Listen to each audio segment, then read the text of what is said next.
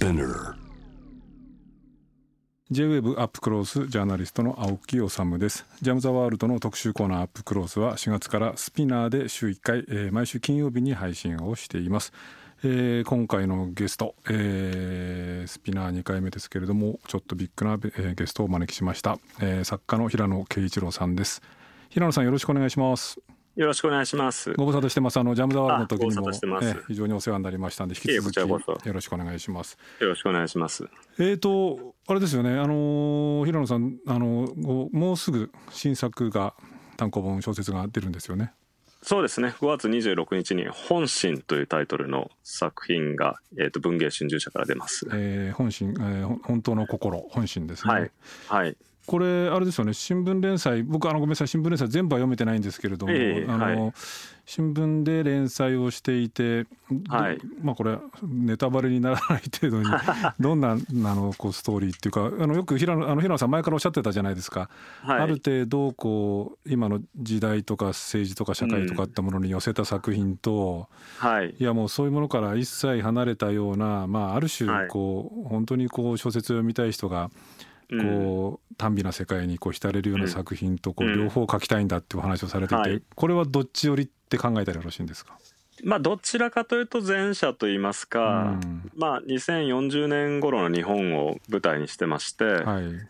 まあ格差が広がってしまって、まあ温暖化も進んでっていうような、まあ普通に考えるとあまり明るくない状況なんですけど、えーまあ、その世界を生きる一人の主人公が、うん、まあ、シングルマザーの家庭で育ったんですけど、うん、母親をまあ亡くしてしまって、えー、その孤独に耐えられずに、うん、あの AI を使ってお母さんそっくりのあの姿をまあ再現しようとするんですね。なるほど。でまあ今ディープフェイクとかいろいろなことでその、まあ、ほとんど人間と区別はつかないようなあの姿をパソコンの画面上にこう作成することはできるようになってますけど、うん、まあそういうものが作られるようになっていった時のこう人間の死生観の変化とか、うん、まあそういったことをテーマにしながら、まあかなり社会問題にもあの寄った方の作品になってますね。なるほどね。そうするとある男とかそういうところにこう通じるというか、はい、もう少しこうあれですかね近未来近未来小説っていうのは平野さんとしては珍しい。そんなこともないですか？そうですね。まあ以前に「ドーン」っていう作品で、ね、これはどっちかというと、まあ、アメリカを舞台にしたもんだったんですけど、うん、まあ、今回はちょうど僕の、まあ、いわゆる団塊ジュニアと言われる世代が、まあ、70歳ぐらいになった頃っていうのをちょっとイメージして、まあ、その子供の世代がまあどうやってその時代を生きていってるのか生きていくのかっていうことを想像しながら書いたんですね。うん、なるほどそうか。それ以来ですね。ドーン以来ってことで平野文学がその AI とかこう、はい、まあ、今から20年後くらいの日本をどんなふうに展望してるかっていうのは実に楽しみなんですけれども、はい。はい、そこに行く過程でですねあの、まあ、これも平野さんのファンの方々あるいは平野さんのことを注目されている人たちはあの平野さんのツイッター SNS その他いろんな発言をチェックしていて、僕もそうなんですけれども。がとうございます。かなりこう、まあ、絶望感っていうかですね、批判的に特に今、はい、あの3回目の緊急事態宣言が、まあえー、東京僕らがいる東京はかかってるわけですけれども、はい、このコロナ禍が始まっておよそ1年ちょっとぐらい経った今のこう日本の状況、あるいは政府のコロナ対策、まあ、率直なところどんなふうにご覧になってらっしゃいますか？うんまあそうですね。とにかく残念の一言ですし、まあこれは前政権から現政権に至る間のそのコロナ対策の失敗ってこともありますけど、同時にやっぱりワクチンを自国で開発できなかったとか、まあこの間あの少し長い時間の中での日本の衰退というか、えー、ということをまあまざまざと実感させられてるところで、ちょっと前まではまあ日本すごいコンテンツっていうのが まあテレビとか雑誌とかでこうもてはやされてましたけど、まあさすがにそれもオワコンだろうっていうかもう今さすがにこう日本すごいっていうことをまあ言い続けられる人もいないだろうっていうぐらいまあちょっと地獄の状況にまあちょっと憂えてますよね。そのまあフラストレーションも溜まってるし政府にも憤りはありますけど、うん、まあちょっとこうどうしてこうなってしまってるんだろうっていうことはあの感じますね。あの残念っっていうこともそうですし、まあ、その日本すごいっていうのはさすがにそう言われてみると あんまり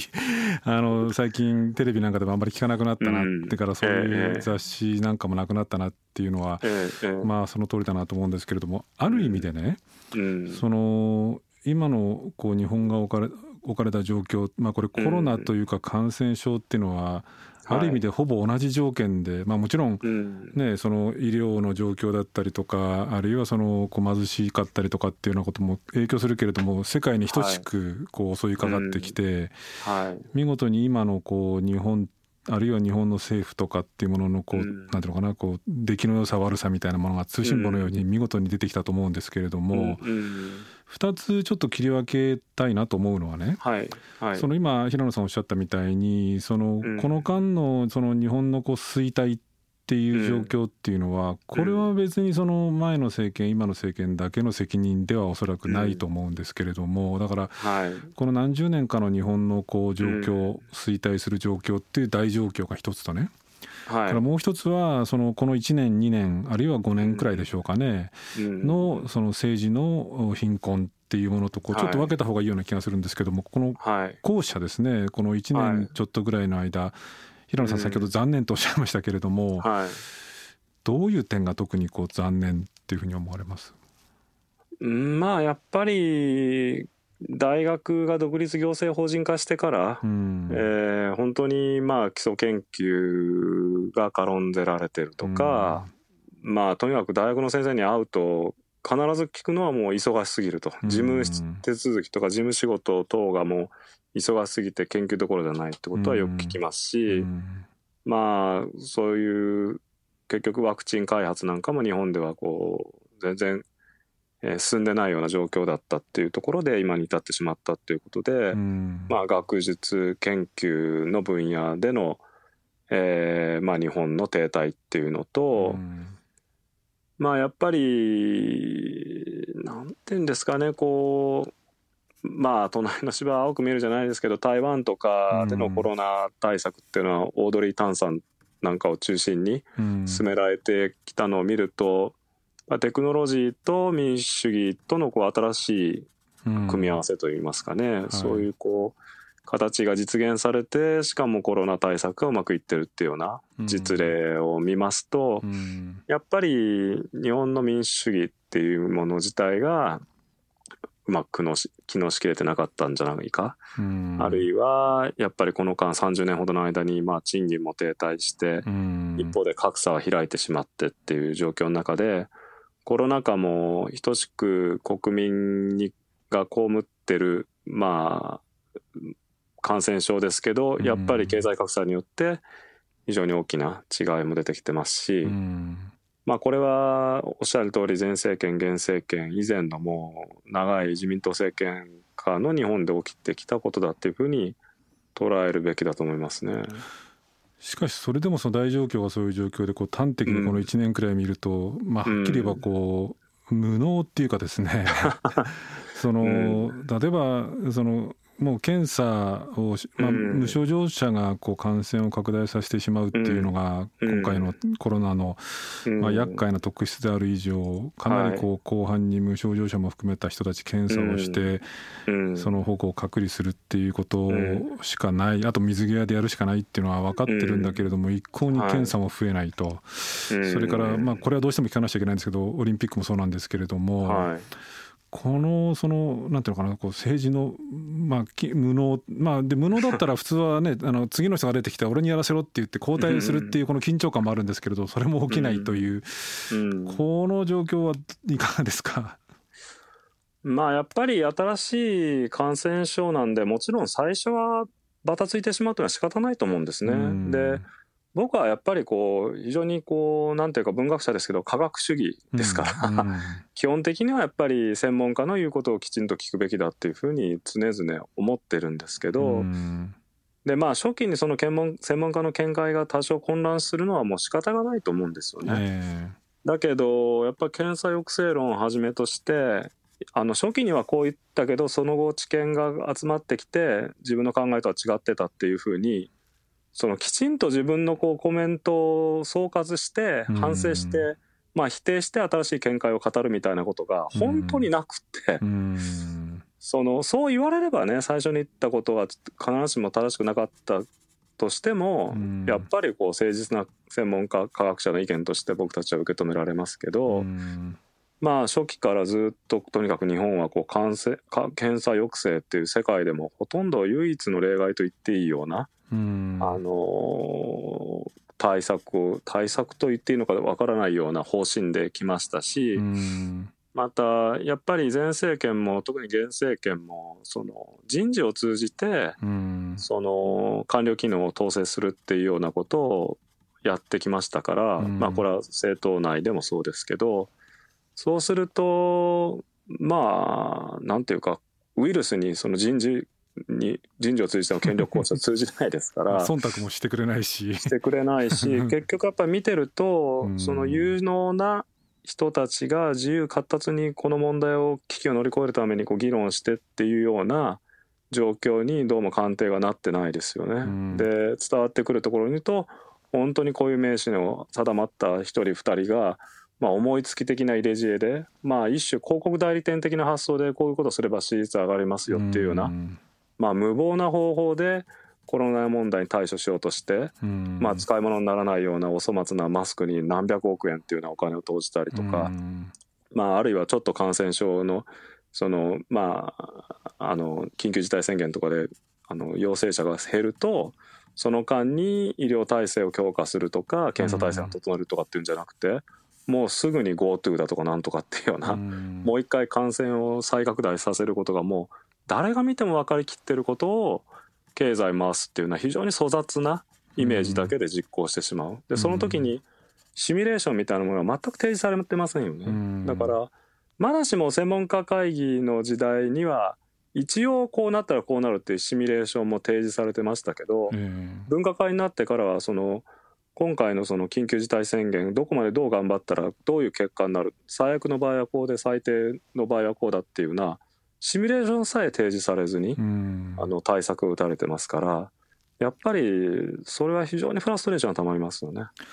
あのお話伺っても思うんですけれども、はい、そのまあ、初期に混乱未知のウイルスですから混乱だったりとか間違いだったりとかってことがあるのはこれはまあ仕方がない当然だとはいう話ですけれども、なんでしょうかねその政治にしてもそれから専門家と称する科学者たちに関しても、その過ちを認めないとかね、あるいはそのこう方向転換ってものがその活発な議論の中でできないとかっていうのっていうのは、どうも共通しているのが、まあ、支持率っていう話も出ましたけれども、政権の維持とか対面とか意地とか見栄とかっていうものをこう優先してしまって、まあ独裁政権でもない限りはその人々の生活の向上を目指す政治の役割であるとか、真実真相真事実の解明究明ってものをこう追求していく科学っていうもののに関わる人たちがこう根本的なところでこうなんていうかな人間的態度っていうかですね、うん、あるいはこう身の処し方みたいなものがこうできていないっていうのはこれ結構重症なのかなっていう気もするんですけれども。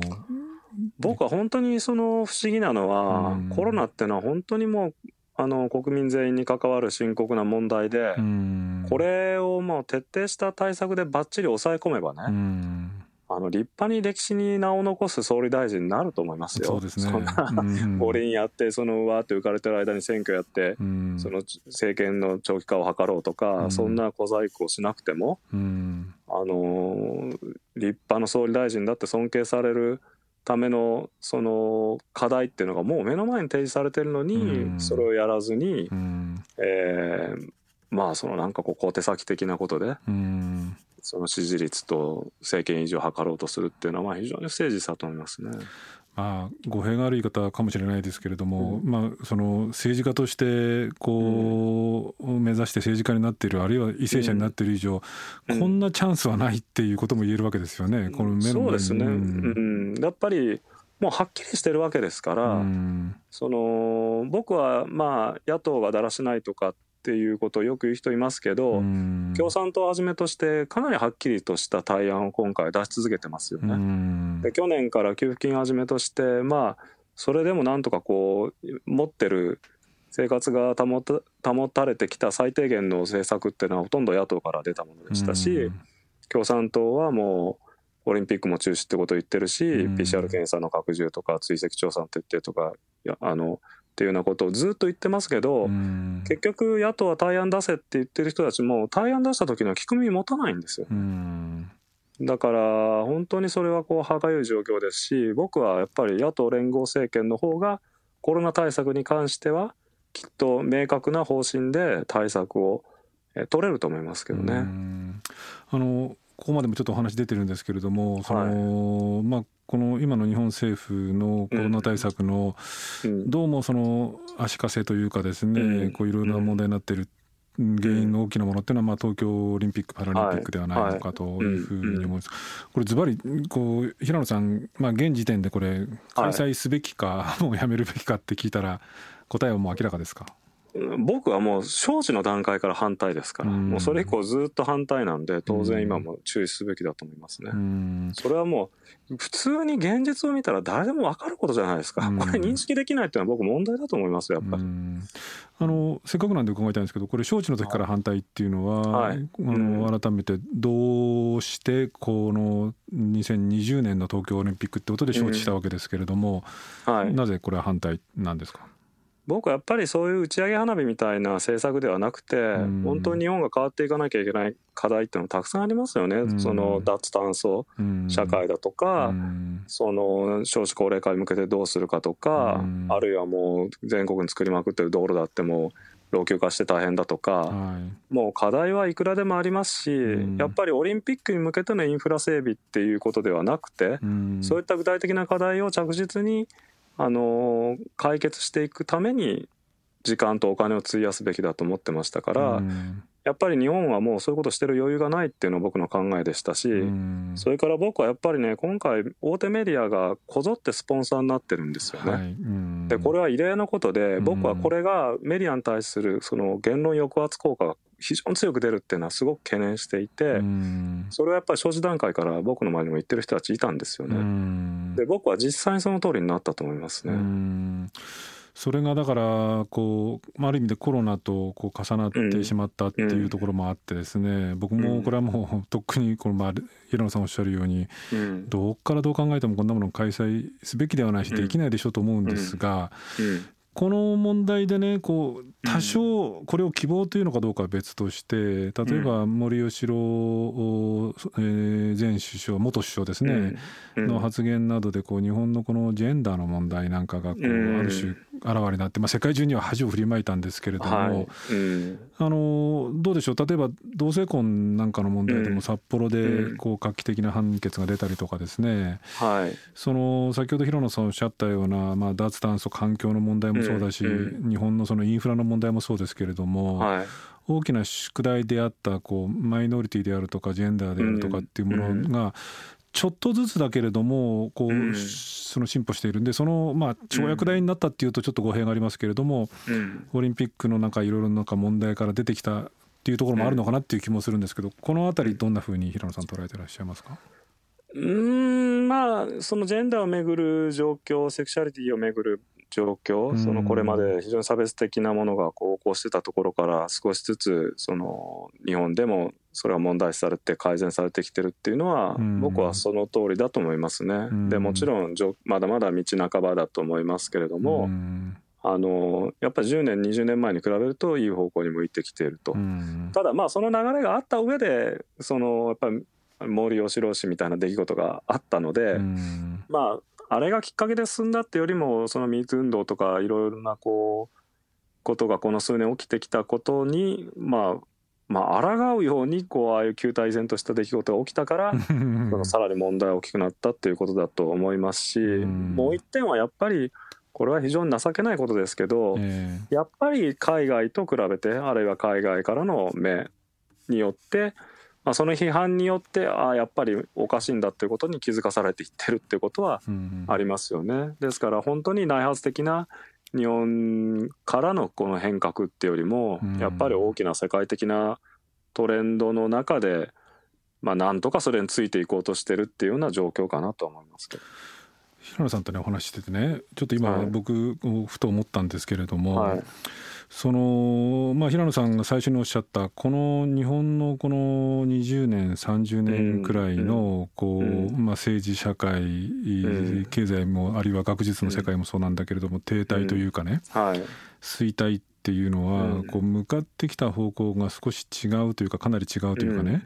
ジェンダーの問題例えば選択的夫婦別姓の問題に関して言うと90年代に法制審議会がもう導入しましょうよっていうふうに言ってたわけですよね。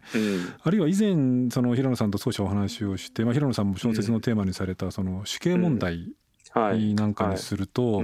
日本でも80年代にその冤罪死刑事件で冤罪が3件も4件もあって、はい、80年代から90年代くらいにかけてやっぱりこう死刑は廃止した方がいいんじゃないかっていうムーブメントがあって、はい、ヨーロッパなんか見てるとその段階で死刑にせよ、ジェンダーの問題にせよこうかなりこう、あのそのバックラッシュはあったにせよ大きく舵を切ったわけですよね。はい、ところが日本はこの2 3 0年逆の方に舵を切ってきて結局なんか衰退をしてきたのかなと、うん、だからこの辺に少しこう日本のこの2 3 0年っていう大きな大状況の問題っていうのは、若干映し出されてるななんていうふうにふと僕思ったんですけれども、はい、どうどうですかね？まあいろんな問題が絡み合ってると思いますけど僕はやっぱり日本人のこう人権ってものに対する理解の浅さっていうものが一つ大きな原因になってる気がしますね。人権の理解の浅さ。えー、つまり僕らはその人権週間とかで小学校の時に作文とか書くわけですけど、ほとんどがその他人の気持ちを思いやりましょうっていう、その感情教育なんですよね。でもちろんその相手の気持ちになってっていう共感も大事ですけど、それはねやっぱ裏を返すとかわいそうだと思えない人に対してはこう手を差し伸べなくていいっていうことになってしまうわけなんですよね。だから死刑だとかあるいは貧困問題とか、そういうのはやっぱり権利の問題として社会がしっかり考えていかなきゃいけないことのはずなのに、やっぱり感情教育の結果共感できないとか同情できないっていう理由で、そのもその人たちの権利をきちんと擁護するっていう議論になかなか発展していかないんですよね。だから死刑問題なんてのはやっぱり感情論だけでやっていこうとするとまあ気の毒なやっぱりその被害者であるっていうのは間違いないですから加害者の立場をどう保護していくか考えるかっていうことはやっぱり権権その権利の問題からしかやっぱり正当にアプローチできないはずなんですけど。そこのところが非常にこうまあ理解が浅いというんですかね。だから貧困問題にしてもそのその人たちは生きる権利ってことを考えなきゃいけないのにそのパチンコ行ってるような人はその同情に値しないとかまあその自分が甘いもの食べて糖尿病になった人は同情に値しないとか なんかもうむちゃくちゃな話がどんどん出てくるわけですよね。うん。これはだからやっぱり教育もそうなんでしょうけれども、そのまあ、つまりこうざっくり言ってしまうと、ある種情が利をまあ簡単になぎ倒しちゃうっていうかですね、いう状況だと思うんですけれど、これはやっぱりあれですかその人権であるとか、まあ、自由もそうですし、その近代の人類近代民主主義社会が獲得した、その普遍的な価値みたいなものを、日本ではなかなかこうやっぱり共有できてないっていうか深いところでこう掴みきれてないっていうそういうことなんですかね。うんまあ大きく言えばそれも一つあると思いますね。やっぱり市民革命によって自分たちでその人権っていうのを獲得したっていうわけではなくてやっぱり概念として近代化とともにその欧米社会からそれを受け入れたっていうものでもありますしまあ人権っていうのは何なのかってことがこうぼやっとした感じでしかこうイメージされてないと。でもう一つはやっぱりもうちょっと具体的な社会構造の問題でまあその今の政権の顔ぶれ見てもそのジェンダーバランスなんていうのも何も考えられてなくて、もう集合写真見るともうおじさんおじいさんばっかりで。でやっぱり僕はねそれがこう日本社会を本当にこう衰退に向かわせてる一つの大きな原因だと思いますね。っていうのはもう僕とかでもこう小説執筆の現場ではあの書いてる時になるだけその男性の編集者にも女性の編集者にも等しく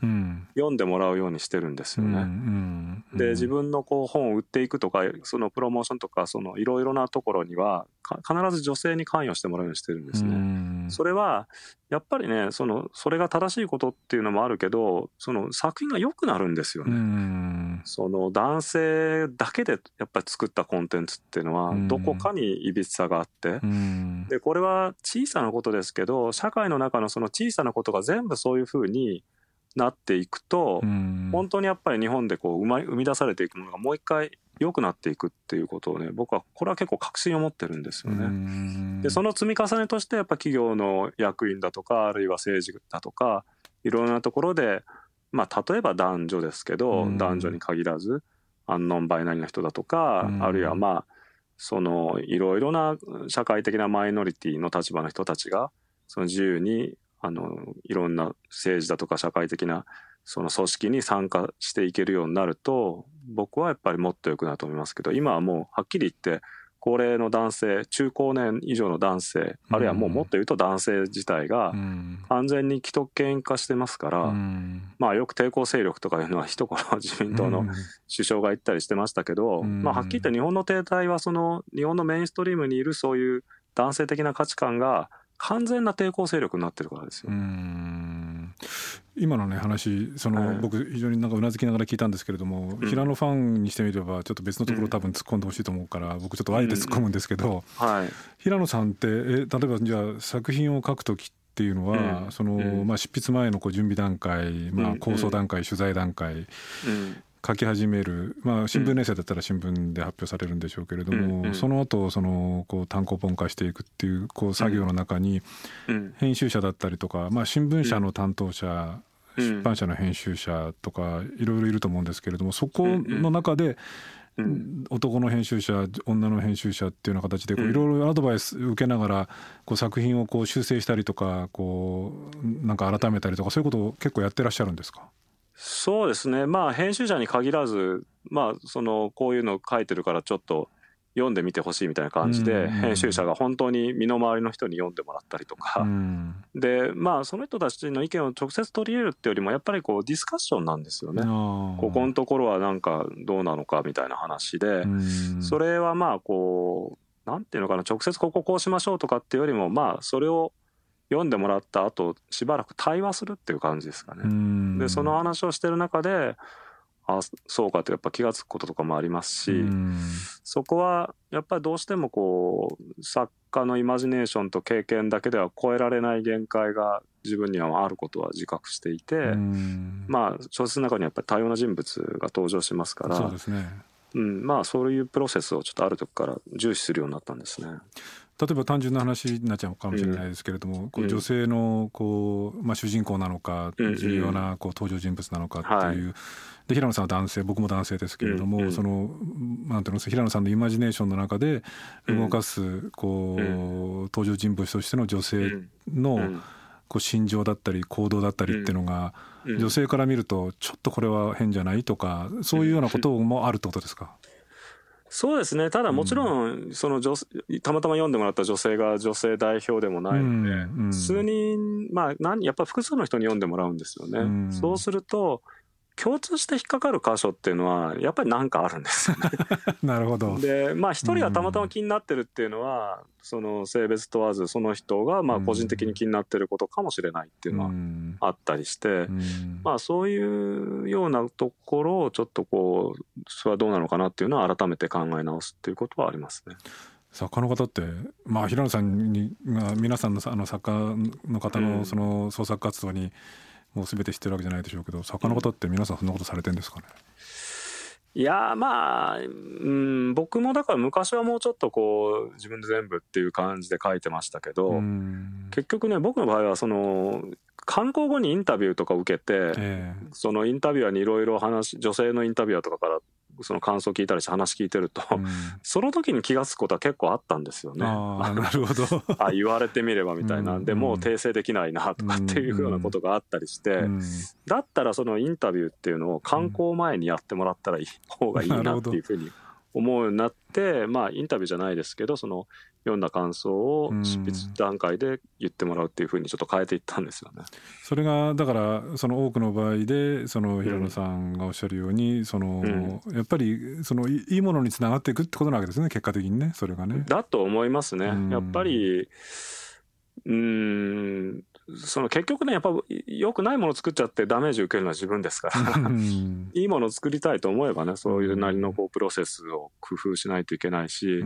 僕はやっぱり日本だってそういうこういろんな分野でいろんな人の声がこう制作段階で取り入れられていけば、もうきっともっと良くなると思いますね。最後にね、あの、はい、僕もこう良くなってほしいなと思いながらあの、この仕事をしているんですけれども、うん、このまあこの無残な今のこう、うん、コロナの状況まあヨーロッパとか今インドが大変なことになってますけれども、はい、に比べるとまだ東アジアはまだ、うん、感染者も死者も少ないとはいえ、東アジアで見ると、日本の状況も無残で,、で少なくてもこの今収録をしているんですけれどもこの時点ではオリンピックは断固やるんだと言っていてしかもオリンピックのために看護師さん500人派遣せよとかですねなんか、そのオリンピックのの選手用に病床を空けようとかですねそういうもうなんかもうとんちんかなことも起きている、なんかこうなんていうの私たちの暮らしている社会がなんかこういい方向に行くっていうこう希望とか光ってのはあまり見えないように感じるんですけれども、平野さんこの新作はね2040年の、ね未来おそらくこれ日本ですよね、うん、一応ね。そうですね。はい。えー、をこう展望しながらこう小説書かれたこうばかりですけれど、うん、どうですかその明るいこう引き出しあるいはなんかこう、うん、期待みたいなものっていうのは平野さんの中にはありますか？うんまあだから例えば斎藤浩平さんの本が売れてそのやっぱり気候気候変動の問題本当に真剣に考えないとまずいってことを思う人がやっぱ増えてきたとか人申請のですね。あそうですね、うん、さっきのジェンダーの問題とか、うん、やっぱり少しずつ変わってきてるところはあるので、うん、もうあえてそのいいところに目を向けながらそのムーブメントを大きくしていくっていうことをに自分も加わりたいですし、まあやっぱりこう例えば政権支持してるわけじゃないけど野党に交代するのも頼りないとかまあ、そういう意見もありましたけど僕はねやっぱだったら自分たちが関わってその野党を育てていくとかもっといい政党にしていくっていう努力をすべきだと思うんですね。なんか出来合いのものがポンと現れてあそれはこれ幸いとばかりにそこに投票したら万事うまくいくっていうのはやっぱりちょっとね都合が良すぎると思うんですよね。なるほどね。うん、以前ねジャム・ザ・ワールドだったかで平野さんと話した時に、はい、まあ、うんまあ、僕よりも平野さんは少し下の世代ですけれども、まあ、我々も含めてこう恥の世代として後に記憶されるんじゃないかっていうのはこう心配を平野さんがされていてただおっしゃるようにこうミレニアルとか Z って言われてるような世代、まあ、今斎藤浩平さんのお名前が出ましたけれどもやっぱりこうおっさんたちじゃないところからやっぱり新しいムーブメントっていうのはこう起きてくる。だからそれを本当にこう育て応援してこう育っていくようにこう僕らも尽くすっていうところなんでしょうかねきっとね。まあそうじゃないですか。やっぱりそのどっちこうわーっと広場にこう人がいてどっちの方向に自分がこう加わりたいかってなった時にやっぱりもう日本の停滞の原因のようなこうおっさんたちがこうふんぞり返ってる場所と若い人たちがなんか頑張ろうとしてるとこ場所があれば僕はやっぱそっちの若い人たちの方に加わってなんかこう一緒にやりたいなと思いますけどね。わかりました、えー、はい、そろそろお時間になってしまいましたけども平野さん、はい、付き合いありがとうございました。えっ、とありがとうございました。5月26日ですか？新しい作本心。はい文藝春秋から出るわけですね。あの、はい、僕も楽しみに拝読したいと思いますんでますますのご活躍と。それからあの番組こういう形であのネット配信などでまた続いていきますので平あの、はい、またぜひこの番組お付き合いください。はいよろしくお願いします、はい、えー、ありがとうございました。ありがとうございましたえー、今回は作家の平野啓一郎さんにお話を伺いました、えー、 SPINEARで毎週金曜日に配信しております。 UP CLOSE、えー、私とそれからまあ私青木理ですね。それから堀潤さん津田大介さん安田菜津紀さんが週替わりで新しいエピソードを配信しています。 Apple Podcast、 Amazon Music、 Spotify ですね。それから Google Podcast でもお楽しみいただけるそうなので、ぜひ、えー、今後も引き続きお楽しみにください。次回の配信は5月14日、担当は堀潤さんです。私、青木治は次回6月4日の配信になります。えー、以上、JWAVE アップクローズでした。